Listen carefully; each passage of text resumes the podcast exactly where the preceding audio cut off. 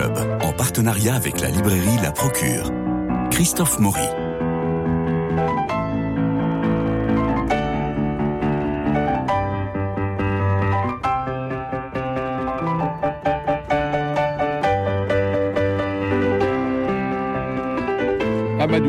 Pendant quatre années de guerre tirailleur sénégalais, on l'appelait aussi les nègres, ainsi les nègres enrôlés d'Afrique pour sauver la France contre les Allemands. Nous sommes à la fin de la Première Guerre mondiale, Amadou venait de Guinée, blessé deux fois à Verdun, décoré, démobilisé, il pourrait rentrer dans son pays, mais il fut sauvé par le major Robert Desvaux et à la Libération. Ce dernier arrange les papiers d'Amadou afin qu'il le suive chez lui pour lui servir de chauffeur. Robert Desvaux délaisse sa jeune femme préférant la présence d'Amadou, qu'il désire, bien, bien entendu. Amadou, c'est le bon nègre, dont la couleur de peau inquiète les paysans et les bourgeois à la sortie de la messe. C'est le nègre Banania, pour ceux qui se souviennent de Yabon Banania.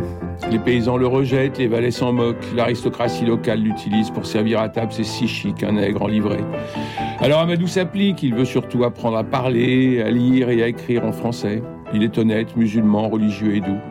Un vrai scénario pour Omar avec de bons sentiments et un flot de gentillesse seulement, voilà. Antoine Rowe qui est à côté de moi, bonjour Antoine. Bonjour. Antoine Rowe entrecoupe ses chapitres de documents d'époque où l'on voit que l'apprentissage du français fut interdit aux Africains afin qu'ils ne puissent accéder aux responsabilités ou à l'administration. Il s'agissait que de parler petit nègre pour qu'il n'ait pas à réfléchir. Ils furent emmenés à Verdun pour servir de chair à canon. Dès lors, le récit d'Amadoulo prend une force singulière et les personnages fort bien campés se posent en cynique ou en imbécile cruel. Augustine la bonne, Antonin Fabre, magnifique ancien combattant de moins de 30 ans, sa belle-sœur, artiste photographe, la baronne, Marie Zoélie Durand de la Morinière, Antoine Roux, tous ces gens-là, est-ce qu'ils font au mieux, est-ce qu'ils font ce qu'ils peuvent?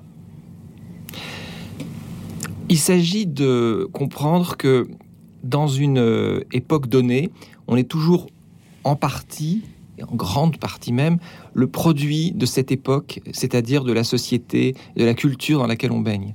Donc, en 1920, le racisme qui nous choque, qui peut nous choquer, qui doit nous choquer aujourd'hui, il est au fond naturel pour la plupart des gens, y compris d'ailleurs les plus grands esprits, y compris des scientifiques.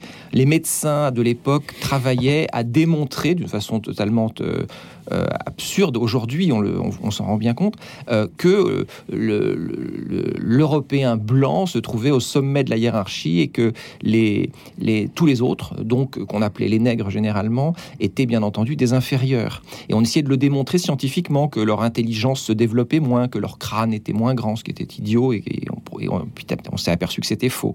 Donc il y avait toute une culture des préjugés qui concernait bien entendu la couleur de la peau, mais qui concernait aussi l'origine sociale, qui concernait le sexe. Les femmes étaient évidemment exclues de beaucoup de choses. Elles n'avaient pas le droit de vote, par exemple. Oui. Alors, on retrouve pas mal d'accents de Pierre Lemaître. Au revoir là-haut. Euh, ben, c'est un peu le traitement, un peu le traitement du sujet, le traitement de la Grande Guerre qui, qui nous y pousse. Vous, vous y pensez? Vous avez fait un peu un clin d'œil à ce, à ce monument? Non, pas du tout. Non, euh, j'aime beaucoup Pierre Lemaitre. Il a, voilà, il a réussi à écrire des romans sur cette époque. Mais moi aussi, j'ai déjà écrit deux, deux romans, hein, La Danse des Vivants et Le Traversée du Paradis, qui se passaient exactement à cette époque-là. C'est, vous, vous aimez pas... cette couleur sépia non, enfin si, euh, bien sûr parce que je, l'ai traité, mais c'est pas un choix. Euh, j'ai pas choisi l'époque, j'ai choisi le sujet, le thème. Et donc en fait j'ai été amené à cette époque-là par le, par le sujet auquel je pensais, parce qu'à cette époque, effectivement, les préjugés sont extrêmement forts et on comprend très bien comment même, c'est-à-dire que dans cette histoire, Amadou arrive dans un village qui n'a jamais vu de, noir en vrai. voilà. Lui, c'est un garçon euh, qui a 20 ans, c'est très très jeune, il a déjà fait 3 ans de guerre, donc euh, il a été enrôlé de force en, étant finalement un adolescent.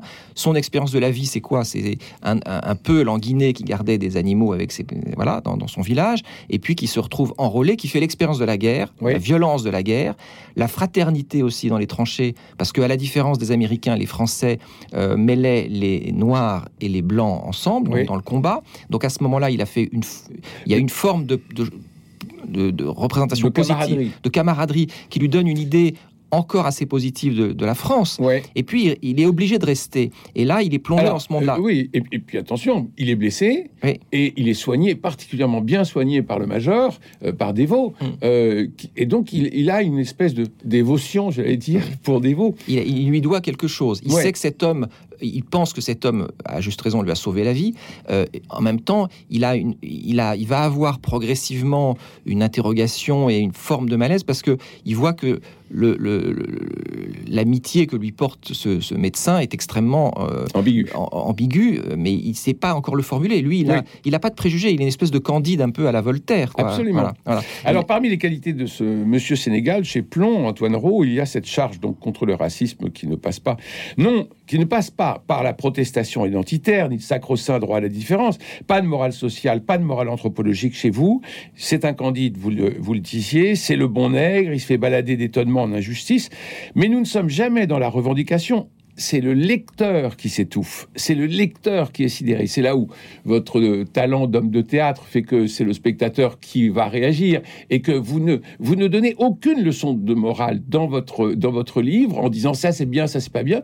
Nous, on est sidéré, le bouquin vous tombe des mains en disant mais c'est pas vrai. Et en fait, si, c'est vrai. Si. Et c'est là l'une des réussites de ce roman, c'est placer le lecteur en spectateur qui s'indigne et qui réfléchit. Finalement, c'est une vraie thérapie pour tous nos regards. Bah, C'est ce que vous vouliez. c'est ce que je veux. C'est pour Alors, ça que j'ai vous en- entrecoupez votre Hum. récit Mhm. de documents. Oui. Alors, ils sont vrais ou c'est vous qui Ah, les ils sont tous vrais, tous vrais. Alors, c'est hallucinant. Tous vrais. J'ai voulu qu'il y ait d'un côté le, la narration subjective. Oui, euh, avec le point, j'avance du point de vue d'Amadou. voilà. C'est d'abord son regard à lui qui va se transformer. Quand vous dites qu'il est simplement qu'un naïf, il ne l'est plus à la fin. Non. Donc, il y a toute une évolution.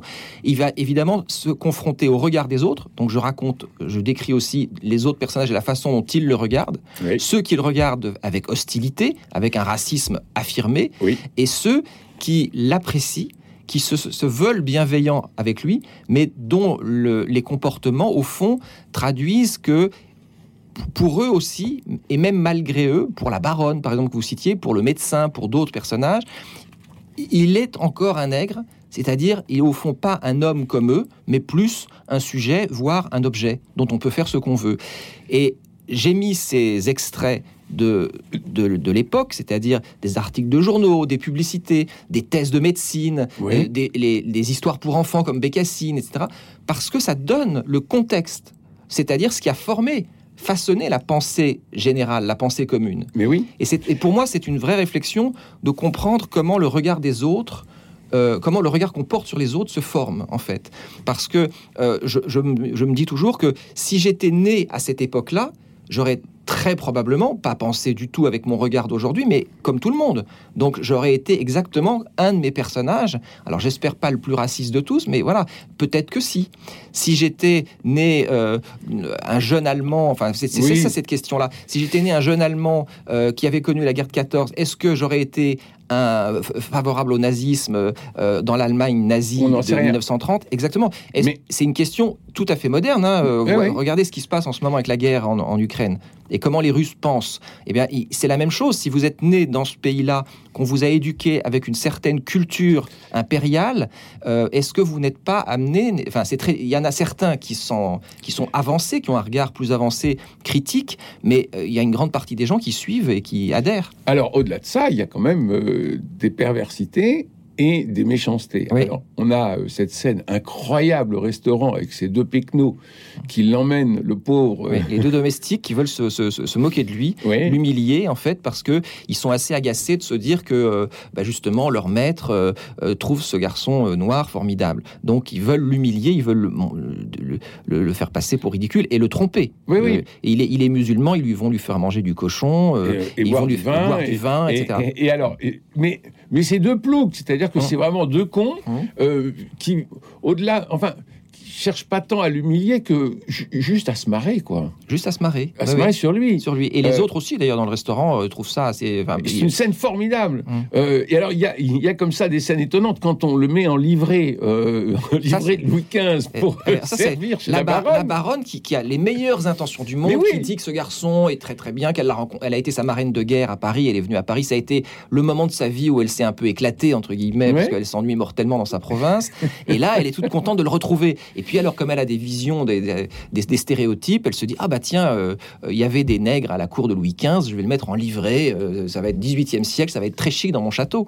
Et lui s'applique. Alors il y a un personnage épatant, je l'ai mentionné en introduction, c'est le euh, l'ancien combattant euh, Antonin Fabre. Oui, oui, oui, Alors lui, c'est un, lui, c'est un garçon. C'est peut-être avec la petite fille Hélène dont on, a parlé aussi tout à l'heure.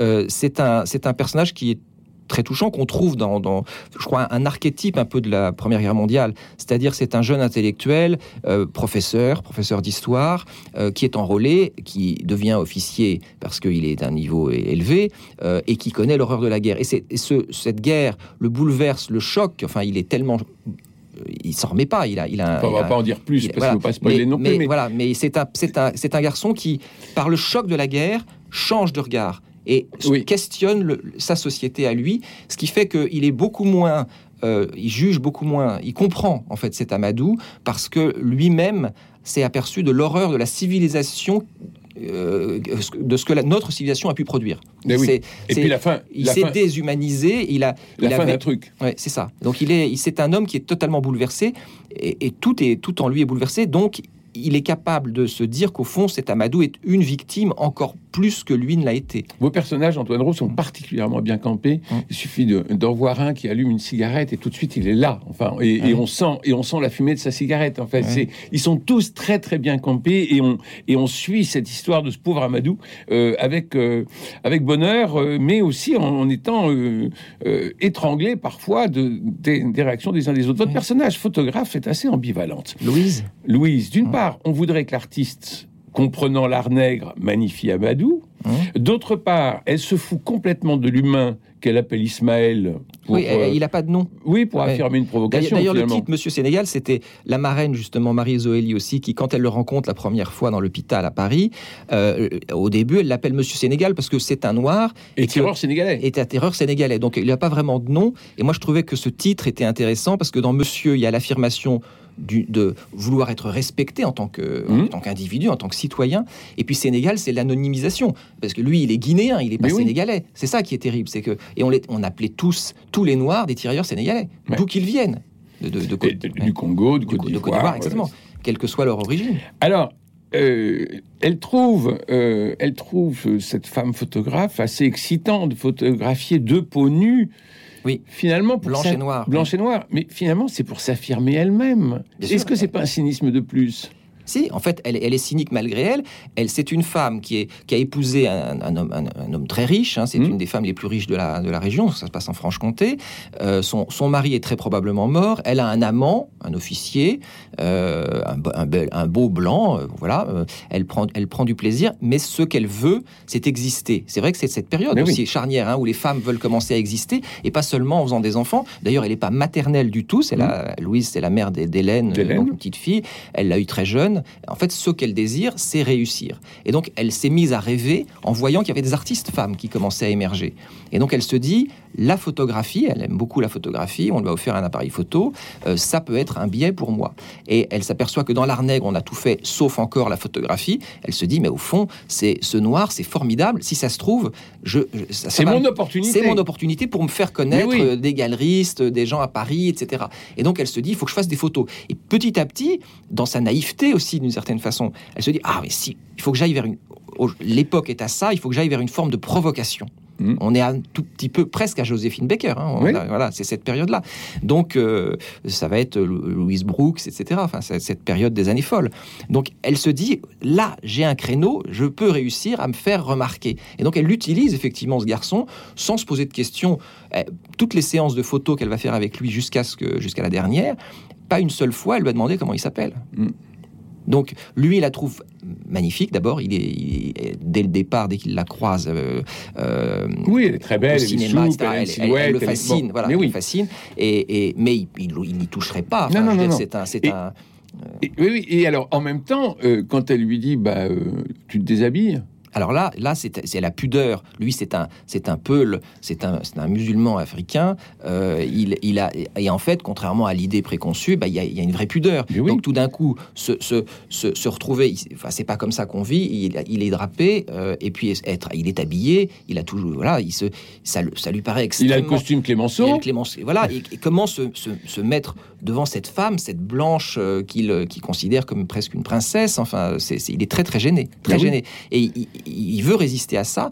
Et puis finalement, elle réussit à le convaincre quand même de. Alors c'est encore oui. Et, et, comme c'est un garçon qui est toujours. On peut pas tout euh, raconter. Non, il faut pas tout raconter. Mais, mais c'est une scène qui, qui est, euh, qui est très forte, euh, une scène parce que deux peaux différentes, deux mmh. sexes différents, mmh. deux volontés différentes, et finalement, nous, encore une fois, on est sidéré, ébahi, le bouquin tombe, et on dit mais qu'est-ce que c'est que cette histoire? Et Amadou n'a pas ses préjugés, c'est-à-dire qu'Amadou, c'est ça qui est réussi. oui, mais je pense que c'est parce que je me suis mis vraiment, j'ai essayé de me mettre à sa hauteur. Je pense que quand, enfin ça c'est peut-être l'expérience du théâtre, mais quand on, fait vivre un, personnage de théâtre, on est, euh, on doit lui donner toutes ses chances, on doit avoir une empathie pour lui, même si j'écris euh, ou euh, j'invente, enfin je représente un monstre, il faut que je trouve des raisons de l'aimer. Le monstre ne se pense pas monstre. Eh ben, évidemment. Voilà. J'avais fait une pièce, par exemple, sur euh, Anna Arendt et Martin Heidegger. Donc, Anna Arendt, euh, finalement, elle paraît de toutes les vertus euh, spontanément. de vue d'aujourd'hui, je, pense, puis c'est une femme que j'admire énormément. Heidegger, il a tout de même été un vrai antisémite. Donc, il a, il a été assez lâche dans son comportement vis-à-vis des femmes, vis-à-vis de ses amis, etc., pendant la période nazie. Mais, mais le dernier quand, métaphysique. voilà. Mais quand je fais un, duel entre ces deux personnages-là, il faut aussi, quand je, fais vivre à Heidegger, que je me mette de son point de vue. Et de son point de vue, il ne se pense pas négativement. Mhm. mais non, non, absolument. Ah, et c'est ça qui est très réussi dans votre, enfin, je dirais dans tous vos bouquins. Mais euh, puisque nous parlons de Monsieur Sénégal en cette rentrée littéraire, Antoine Rowe, que vous publiez chez Plomb, euh, on est, euh, on est les spectateurs, le, lecteur et le spectateur. Alors vous, vous soignez particulièrement bien vos dialogues. C'est ça. Oui, ça j'aime beaucoup les dialogues. Oui, ça on sent, on sent l'homme de théâtre. Et, puisqu'il, oui. Et puis je pense que c'est ce qui fait, ce qui, ce qui rend un, roman vivant. Moi, moi, j'ai beaucoup de mal si c'est un roman n'est que, que narratif. Mm. Euh, euh, ça dépend. Bon, si on sent la vivacité de la, de la pensée, de la voix intérieure, on, entre aussi dans un roman. Mais je crois quand même que le, le alterner finalement des, des moments de description, des moments d'introspection et des dialogues, c'est important parce que les dialogues ce sont les scènes. La vie, enfin, il n'existe pas de, à moins d'être un ermite, euh, on, est avec les autres. Donc, il se passe quelque chose et la plupart du temps, on se parle. On est en train de se parler. Donc, Je ne veux pas raconter toute la scène sans. Là, non, si je racontais notre scène, ça serait des dialogues, ceux-là. Donc, on préférera Alexandre Dumas à James Joyce euh, Non, parce que j'adore James Joyce. Bon, voilà. parce que James Joyce, Virginia Woolf, m'apprennent, euh, Faulkner, m'apprennent la pensée intérieure, les flux de conscience. Et ça, je trouve que c'est euh, une technique et une essentielle quand on écrit un roman. Donc il y a aussi cette dimension dans mon roman. Il y, y y a les flux intérieurs de pensée de Amadou, par exemple. Alors, on a les flux de pensée d'Amadou, on a les dialogues, on a ces scènes absolument formidables où il se passe des tas de choses. On peut la raconter chez la baronne, chez, euh, chez la photographe euh, et, au restaurant. Euh, on a, et puis, on a ces extraits de presse qui, sont, qui, qui, sont terribles. Donc, donc, on a une espèce de, de kaléidoscope, si vous voulez, qui, donne, qui donne plein d'informations au lecteur sans jamais le, le, que ce soit brouillé, sans jamais. C'est extrêmement clair. Votre livre est extrêmement clair. Hein, on n'est pas perdu. Mais euh, on suit avec empathie ce pauvre, euh, euh, ce pauvre monsieur Sénégal, ce pauvre Amadoulo. c'est dommage que Marcy soit trop vieux pour. ah oui, oui, il faut un jeune, il faut un jeune, il, 20 ans. Alors, on, il, nous, reste. Mais d'ailleurs, vous dites c'est dommage que Marcy soit trop. c'est terrible de penser qu'il y a un acteur noir aussi connu, il n'en a pas tant que ça. Donc spontanément, vous dites Omar Sy. En fait, ça, ça, pose question, oui. Euh, justement par rapport à ce que dit ce livre. C'est-à-dire qu'il faudrait qu'il faudrait qu'on ait autant de jeunes vedettes euh, noires que blanches. Bien sûr, c'était française. Évidemment, c'est pas encore le cas. Hein. Malheureusement. Mais déjà, le problème du théâtre, c'est que, enfin, non, là nous parlons du cinéma, mais nous allons parler du théâtre parce que vous, êtes au théâtre des variétés aussi avec Au Scalpel, hum. une pièce mise en scène par Thierry Harcourt avec David Sardou et Bruno Salomon. Euh, Édité par l'Avant-Scène Théâtre. Édité par l'Avant-Scène Théâtre, merci Philippe Tesson. Hum. Donc.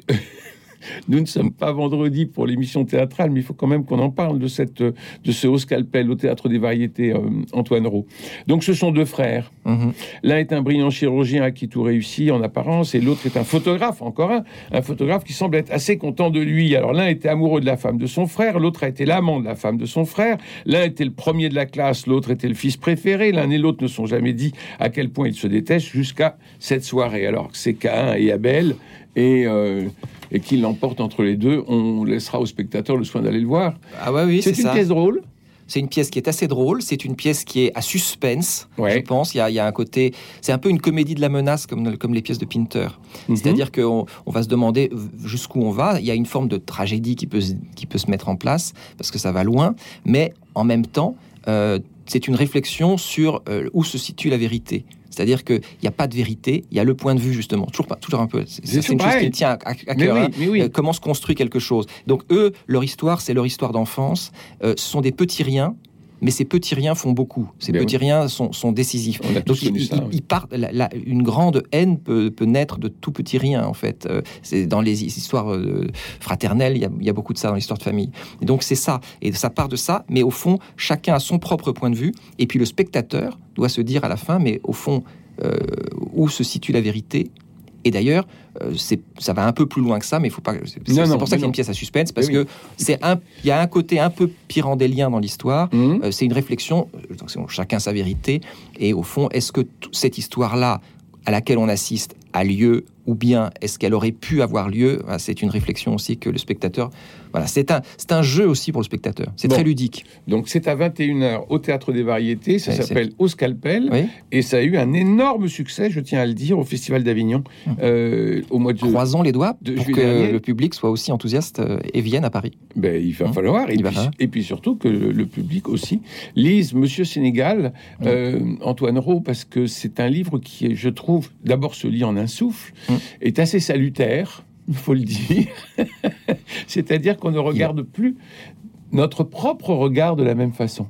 Ce que vous me disiez tout à l'heure en disant vous parlez d'Omar Sy, mais il y en a mmh. d'autres, mmh. mais pourquoi vous ne parlez que d'Omar Sy? Mais c'est justement ce, cette espèce d'hygiène mentale à laquelle vous nous bah, moi, je pense que j'essaye d'amener le lecteur à s'interroger. En fait, il s'agit pas, vous l'avez dit très bien au début, c'est pas un juge. Moi, je, je, suis pas en train de démontrer et de faire une espèce d'accusation de, dire euh, les, les, Français étaient épouvantablement racistes et c'est une critique de tout le système français.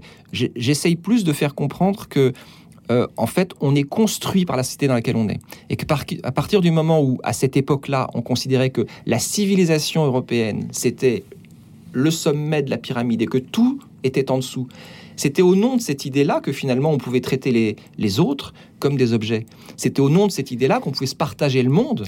De l'impérialisme, c'est. Mais ça a été voulu. C'est ce qui fait la guerre. Ça a été pensé, ça a été voulu. Mais effectivement, donc ça, il y a des gens qui ont eu un certain cynisme de le penser. Mais quand même, nourri par l'idée que bah, nous, nous sommes une grande civilisation. Il y a eu l'époque romaine. Ensuite, nous avons développé la société euh, chrétienne. Est-ce que, euh, ce que disait Jules Ferry sur la colonisation? Le 18e siècle, etc. Et tous, les, tous les penseurs. D'ailleurs, si on regarde finalement, c'est très intéressant. Même les penseurs du 18e, les, les Lumières, ont les préjugés de, de leur propre époque sur les Noirs, par exemple. C'est-à-dire Diderot ou Voltaire, mmh. euh, au regard d'aujourd'hui, seraient considérés comme racistes dans leur. Euh, voilà, c'est ça. Le, regard évolue. Et donc, moi, ce, que je, ce qui m'intéresse, c'est de faire réfléchir aussi les gens sur la façon dont on porte notre regard sur l'autre. Et ce qui était intéressant, c'est que Amadou, lui, au fond, comme il a très peu d'éducation, et qu'on lui a vendu une espèce de représentation idyllique de la France, il avance avec cette candeur et son regard se forme, son regard évolue progressivement jusqu'à effectivement à la fin de l'histoire euh, une grosse épreuve, une désillusion, une, transformation de son regard, oui. Euh, parce que c'est un garçon il y a deux façons de réagir à la, difficulté, à la douleur, au racisme euh, profond dont il va faire l'objet. L'une, ça serait on pourrait imaginer ce garçon devient plus tard euh, un décolonisateur, un, militant, un activiste, etc. Euh, et il peut y avoir une colère, il peut y avoir une haine qui peut déboucher sur une violence, rendre la violence que j'ai moi-même subie. Mais je ne pense pas. Je pense qu'Amadou, lui, c'est un être doux, c'est un être optimiste, dans fondamentalement honnête, honnête, et donc il, va évoluer d'une autre façon. Mais au lecteur de se dire laquelle. Monsieur Sénégal, Antoine Rowe, publié chez Plomb et c'est une des pépites de cette rentrée littéraire et autre pépite de cette rentrée théâtrale. Eh bien, il faut aller au Théâtre des Variétés pour assister à Au Scalpel, une mise en scène de Thierry Harcourt avec David Sardou et Bruno Salomon. Naturellement, c'est de vous Antoine Rowe. Alors je tiens à remercier Jean-Paul Lérine qui est pour la réalisation, qui est à la cuisine devant nous, euh, Philippe Palpeuche pour le générique, François Dieudonné pour l'organisation des studios. Je vous retrouve demain pour parler cinéma et puis pour la littérature. Retrouvons-nous la semaine prochaine. Nous aurons Cécilia Duterre qui nous parlera, qui nous fera une chronique sur euh, l'un des livres qu'elle a aimé. Et puis, euh, nous continuerons à explorer cette rentrée littéraire. en tout cas, j'ai envie de dire que pour ces premières émissions de la rentrée, on a pris les meilleures. Merci Antoine Rowe. Merci beaucoup.